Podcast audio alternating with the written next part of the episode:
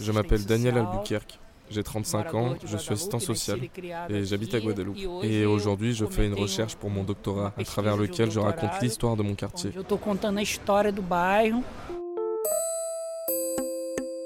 Bonjour et bienvenue sur Afluência, o podcast da Aliança Francesa Brasil. Você está ouvindo Bairros de Janeiro. Um rolê diferente no Rio para descobrir e redescobrir A cidade maravilhosa. Hors des sentiers battus, com guias locais. Então, aqui a gente fica localizado no Alors, subúrbio do Rio de ici, Janeiro, nous nous então não trouvons dans la banlieue de Rio de Janeiro. Il n'existe aucun document officiel, ce soit du governo gouvernement brésilien, de l'État ou de la mairie de Rio, qui a história raconte do l'histoire du bairro. E quartier. não Et il n'existe aucun livre qui raconte cette histoire. Donc moi, je fais cette recherche en me basant sur oral. l'histoire orale. Ce que je veux, c'est que les habitants me racontent leur propre histoire. Et c'est à partir de ces histoires qu'on va construire l'histoire du quartier. Je dis souvent que si on ne raconte pas notre e histoire, d'autres la raconteront. de la façon dont entende il que veut. deve ser contada. Tia Luiz! Ela é minha madrinha de crisma. É, Adora bem antiga do bairro. Olá, Oi, bonjour. Estamos chegando Tudo do bem? almoço, né? Nada, tudo bem. Maria Luísa. Maria da. Silva Melo, 70 ans. Je suis arrivée ici quand j'avais deux ans et j'ai toujours habité dans la même rue. Pendant toutes ces années, de je n'ai pas eu à Guadalupe. me plaindre de Guadeloupe. todo Ici, on connaît tout le monde, on s'habitue. Et alors, vous avez travaillé longtemps dans l'usine Remington qu'il y avait ici? 18 anos. 18 ans. Je suis entrée en lá em 1973. 73. Até Regardez, tout est écrit ici. Je l'ai sorti pour vous montrer. J'ai tout gardé. Regardez, ça c'est mon admission. mon contrat de travail. De trabalho. Trabalhei na produção. J'ai travaillé dans la production, j'y suis linha restée de un moment, puis j'ai travaillé dans les bureaux. E depois passei para o escritório. Eu gostava.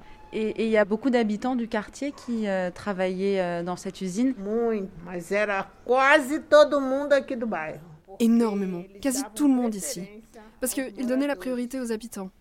Aujourd'hui, les gens doivent sortir du quartier pour aller travailler loin.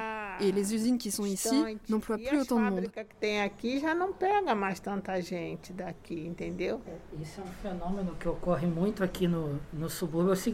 C'est un phénomène très commun ici en banlieue. Les usines qui sont encore en fonctionnement ici n'emploient plus les habitants des alentours. Avant, c'était une caractéristique très importante. Le quartier tournait autour de ces grandes usines. Le commerce, les personnes se rencontraient, travaillaient, se mariaient. Tout tournait autour de l'usine. Casavam, tudo naquele entorno. Hamilton. Moi, je me suis mariée à, à l'usine Remington. Je me suis mariée en 82. Beaucoup de gens se sont mariés là-bas. J'en connais beaucoup. Est-ce que le quartier avait un visage différent à l'époque de l'usine? Ah. Oui, c'était différent, très différent. Les maisons, les magasins. Au début, l'Avenida Brasil n'existait pas. Aujourd'hui, il y a des grands bâtiments, des centres commerciaux. Prédios e shopping. Vous êtes très attaché à votre quartier Ah, eu sou. Eu gosto, eu não saio daqui, eu fico triste Ah oui, je l'aime. Je ne sors pas d'ici. e Ça me rend triste quand quelqu'un déménage et parle mal de Guadeloupe. Dit que c'est très dangereux. Le danger, il est partout. Alors près d'ici, oui, il y a des favelas, parfois on entend des tirs, mais grâce à Dieu, il ne m'est jamais rien um arrivé. tiro. Je vis depuis longtemps ici et je n'ai jamais eu de problème avec personne. Ah,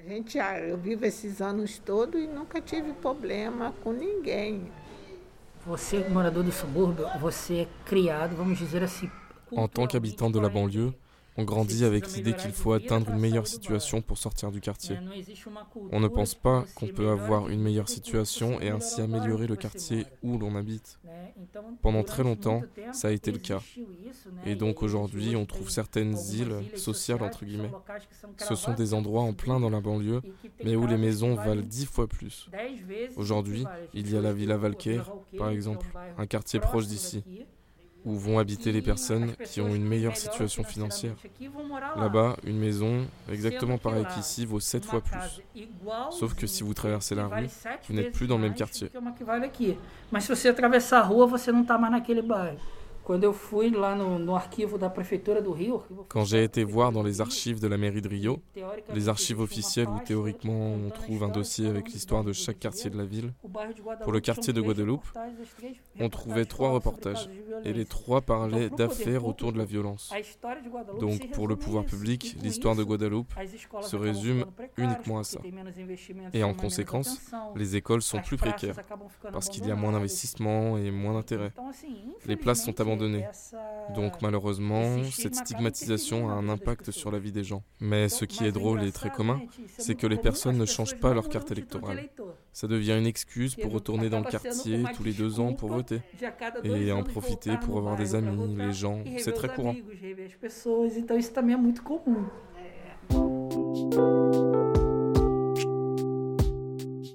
Na década de, do final dos anos 50, à la fin des années 50 a été créée la Fondation de la Maison Populaire, un programme du gouvernement qui proposait de construire des maisons et des habitations populaires pour les habitants aux petits revenus.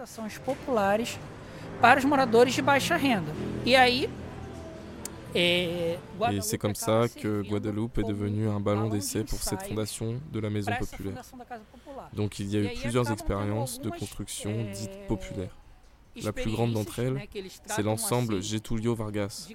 Et ensuite, il y a les maisons ballons. Depois a gente vai ter as casas balão.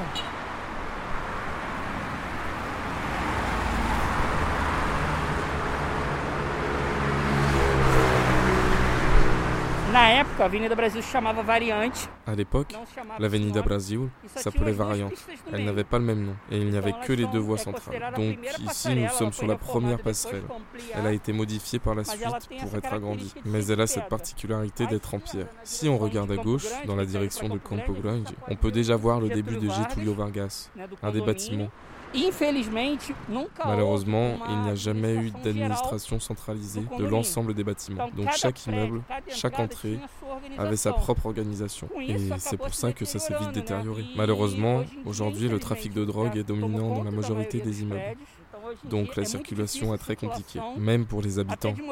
Ils doivent parfois subir les fouilles aux entrées et sorties. Mais si vous regardiez ça dans les années 60-70, c'était l'ensemble le plus riche du quartier, parce qu'il y avait l'eau et l'électricité courante, des choses qui n'existaient pas dans le quartier. Então, telefone, tudo chegou lá primeiro. Mas com o passar do tempo houve essa inversão le téléphone, tout est arrivé là-bas en premier. Mais au fil du temps, les choses se sont inversées. Et aujourd'hui, c'est un endroit violent malheureusement, mais qui comprenait un des plus grands bâtiments d'Amérique latine, le Bloco. Là-bas, il y a plus de 620 appartements. Il est en forme d'escargot. Les bâtiments sont en majorité composés de pilotis dans les parties inférieures et centrales. L'idée, c'était que les habitants puissent circuler.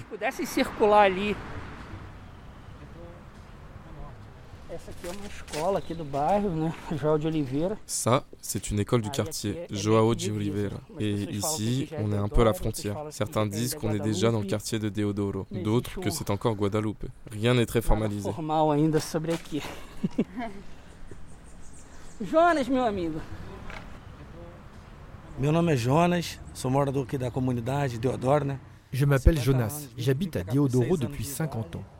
Je suis venu ici quand j'avais 6 ans. Et depuis, j'habite dans cet endroit merveilleux, au cœur de ce qu'on appelle le complexe de favela de Mukiso. Alors c'est quoi le Bolo Doido Bolo Doido é um grupo de clubes, bate-bola, le Bolo Doido, c'est un groupe de Clovis, Bachebola, fondé en 1990. Depuis 31 ans, on fait partie de la culture du quartier. Tout ça autour du carnaval. Parce que pour moi, le carnaval ne se résume pas à 4 jours. Le carnaval, c'est toute l'année. Moi, je fais tout. Président, comptable, psychologue, designer. Je dis que j'ai un fils de 31 ans. Parce que oui, c'est mon fils. Il me prive de sommeil, d'appétit. Je suis stressé. Parfois, je suis quelque part et je pense, mince, le carnaval, c'est bientôt et on n'est pas encore prêt.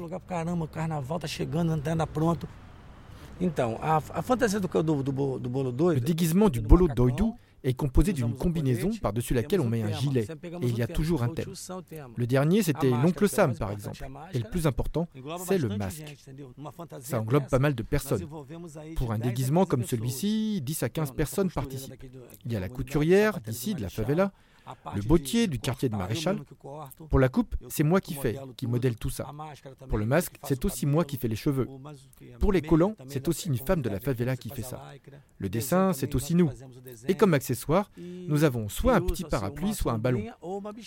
Le petit parapluie, c'est plus pour la décoration, quand on défile avec les écoles de samba, comme c'est souvent le cas. Et dans la rue, on utilise un ballon. Oui, c'est d'ailleurs de là que vient le nom Bachebola, parce qu'on sortait en frappant le ballon au sol. Et ça faisait un bruit tellement fort qu'on nous entendait au loin. Donc on disait les Bachebola arrivent.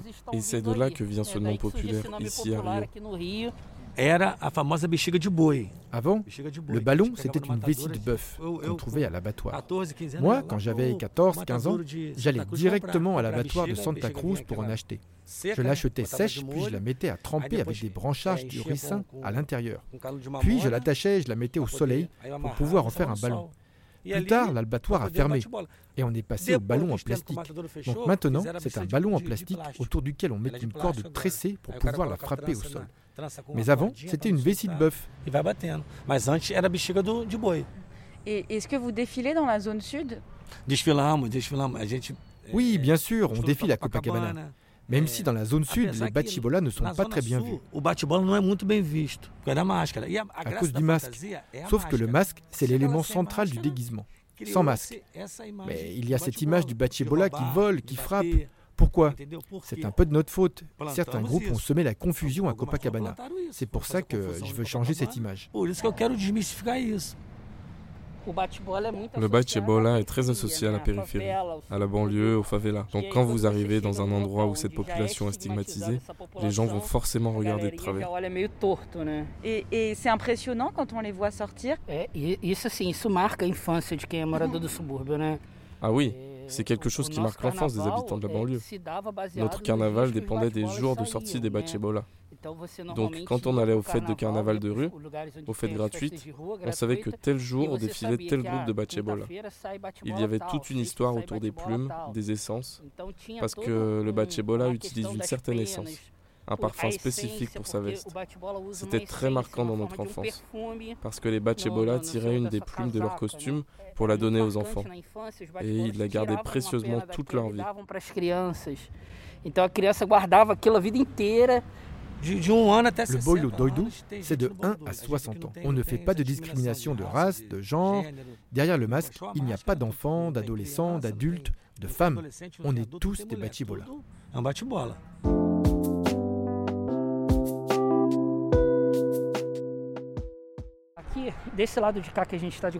De ce côté de Guadeloupe, les rues avaient un numéro à cause de la fondation de la maison populaire. Donc ça allait de la rue 1 à la rue 23. Ici, c'est la première, où on voit ces appartements, qui étaient une expérience de la fondation de la maison populaire, qui sont donc collés les uns aux autres. La particularité, c'était qu'au milieu, entre eux, c'était tout ouvert. Donc on pouvait circuler dans ce que les habitants appelaient la rue zéro à l'époque. Et Caetano Veloso a habité dans cette rue quand il est arrivé à Rio, quand il est parti de Bahia. E vem passar um tempo no Rio. Ele mora aqui nessa rua, uma casa ali na frente.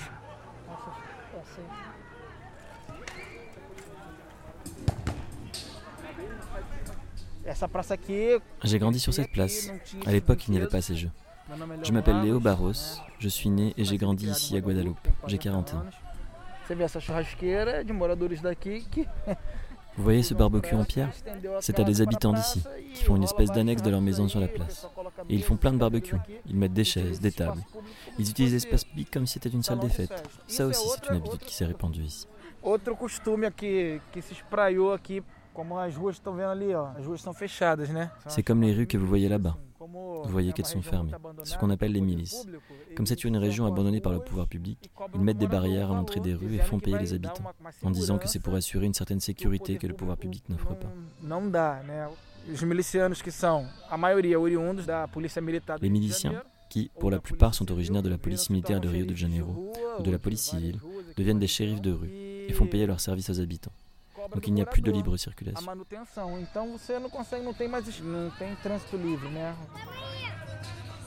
Et vous êtes l'un des fondateurs du Ponto Cine É, eu sou, faço parte da equipe original do Ponto Cine, né? Oui, je fais partie de l'équipe fondatrice du Ponto Cine. C'est un cinéma populaire, une petite salle de 73 places, au cœur de la région au plus faible indice de développement humain de la ville. Mais on veut que ces personnes viennent au cinéma, donc on ne peut pas les faire payer le prix du marché. En 2006, une entrée classique coûtait 15 reais. Aujourd'hui, c'est 22, 23. Certaines salles font payer 30. Et nous, on s'est dit non. On va faire payer 6 le plein tarif et 3 le tarif réduit. Mais comment est-ce qu'on va faire ça? Cinema nenhum no Brasil se sustenta vendendo bilhete. Il faut savoir qu'aucun cinéma ne vit de sa billetterie. Aucun. Ils vivent des sponsors. Donc c'est ce qu'on a fait en proposant des films brésiliens et d'arrêt. Nous avons développé un projet de formation du public appelé Promotion sociale du cinéma. Et l'idée c'était de prendre des films brésiliens qui sortaient et nous faisions des avant-premières en invitant le réalisateur, le producteur, le scénariste, les acteurs pour débattre avec le public. Et l'entrée était gratuite. Por quê? Porque se a plateia vem para um debate, parce que si le public vient pour un débat avec un acteur qui joue dans le film, les gens vont venir. On voulait casser les stéréotypes, que les gens se voient à l'écran. Parce que c'est leur langue, leurs habitudes. Et ils vont commencer à former un public. Cette personne qui viendra au débat retournera en payant sa place. Et pas seulement, en invitant d'autres personnes aussi. En passant le mot qu'ici c'est génial. Bon, foi um sucesso. Donc ça a été un succès. Et puis on a commencé à inviter Caca Diegues, un des plus grands réalisateurs brésiliens. Et il est devenu le parrain du cinéma. Puis on a invité plusieurs acteurs de Globo, la plus grande chaîne de télévision d'Amérique latine. Et ça a super bien marché. Les gens disaient Regarde ce ciné, invite les acteurs de Globo. Caramba, tem um cinema aqui que traz os caras da Globo. E o Ponto Cine mudou a dinâmica do bairro, né? Et le Pontosini a changé la dynamique du quartier. Les personnes ont commencé à valoriser leur quartier, Guadeloupe, qui faisait partie d'une région dont on ne parlait que dans la rubrique des faits divers ou de la sécurité publique, a commencé à faire parler dans les rubriques culturelles. Et ça a été un succès. En 2006, l'Agence nationale du cinéma nous a décerné le prix du plus grand exploitant de cinéma brésilien. O prêmio de maior exibidor de filmes brasileiros naquele ano. Até eu sair, que eu saí do Ponto Cine em 2015. Jusqu'à mon départ du Ponto Ciné en 2015, le Ponto Ciné avait le plus haut taux d'occupation moyen d'un cinéma au Brésil. En moyenne, le taux d'occupation est de 25-27%. La meilleure année en 2009 ou 2010, c'était 31%. Pour le Ponto Ciné, c'est 70%, grâce à ces programmes de formation du public justement. L'expérience du Ponto Ciné dans le quartier nous a montré que le cinéma alimente l'âme des personnes et participe participe à renforcer la conscience d'un pays. E ajuda a fortalecer a consciência de um país.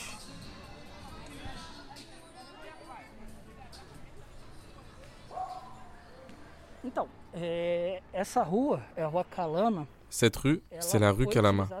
Elle a été utilisée par la Fondation de la Maison Populaire pour faire des expériences de maisons à bas coût. Aujourd'hui, malheureusement, beaucoup ont déjà été démolis. Il n'existe aucun programme de préservation par la mairie de Rio ou le gouvernement. Donc les maisons sont en forme creuse ou d'igloo. Certains les appellent des igloos, mais le nom officiel, c'est maison ballon. Elles sont rondes et ont été construites avec des charpentes en fer couvertes de béton. Elas foram construídas através de armações de, de, coberta concreto. Infelizmente, elas são muito quentes. Malheureusement, il fait très chaud à l'intérieur. Mais ce qui est intéressant, c'est que les habitants les adaptent à leur réalité. Donc vous allez voir des extensions, des terrasses que les gens ajoutent. Regardez, c'est très commun. Et la rue entière était pleine de ces maisons. C'était une des autres expériences de la fondation de la Maison Populaire. Sauf qu'il faisait extrêmement chaud à l'intérieur. Parce qu'en banlieue, dans la zone nord, et on est le dernier quartier de la zone nord, c'était une plainte récurrente déjà à l'époque, la température de maison.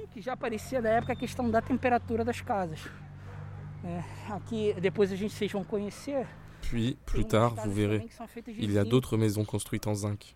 Et là, c'était l'inverse. Il faisait très froid parce qu'il n'y avait aucune bâtisse. C'était des plaques de zinc imbriquées les unes aux autres.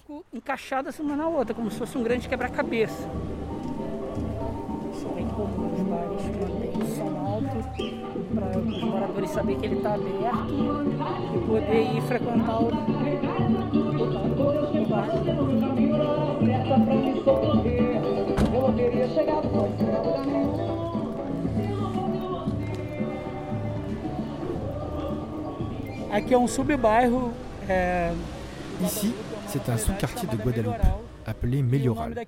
C'est parce qu'avant, il y avait une usine de fabrication d'un médicament appelé Melioral et qui a donné son nom à cette région. Je m'appelle Wira, je suis propriétaire du Churrasquinho, une petite entreprise dans la banlieue de Rio.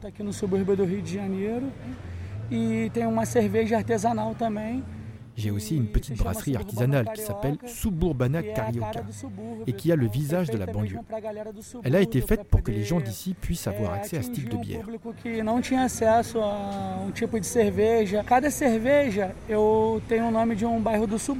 Chaque type de bière porte le nom d'un quartier de la banlieue. La première que j'ai lancée s'appelle Guadalupe parce que je suis un enfant de Guadalupe. Je la fabrique depuis 2015. Et, vous faites tout ça euh, à la maison? Oui, c'est une production artisanale, pas vraiment légalisée. Je fais ça un peu comme les gens qui font des gâteaux chez eux puis les vendent. Et eh ben moi, je fais des bières et je les vends. C'est pour pouvoir avoir un prix plus juste. Je ne suis pas là pour faire de la compétition aux grandes brasseries. Mon intention, c'est de répandre, diffuser la culture de la bière et montrer aux personnes qu'elles peuvent mieux boire, qu'elles ne sont pas obligées à boire seulement des bières industrielles. Parce que les ingrédients de la bière sont simples. C'est de l'eau, du houblon, du malt et des ferments. Donc il n'y a pas de mystère. N'importe qui peut faire une bière à la maison.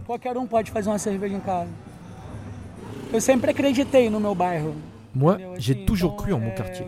Donc j'ai toujours cru au travail que je pourrais développer dans mon quartier. La première chose que les gens m'ont dit au début, c'est crée ton entreprise en dehors de ton quartier, parce qu'ailleurs tu deviendras riche ou ça marchera mieux. Mais moi, je n'ai jamais vraiment vu l'intérêt parce qu'ailleurs, il y a déjà des choses intéressantes. Alors pourquoi pas mon quartier? J'ai envie que tout le monde se sente fier de ce quartier, que les gens disent J'ai été à Guadeloupe, j'ai été dans le meilleur cinéma de Guadeloupe, j'ai discuté avec le meilleur cinéaste de Guadeloupe, j'ai mangé le meilleur hamburger de Rio. Notre quartier peut avoir toutes les meilleures choses.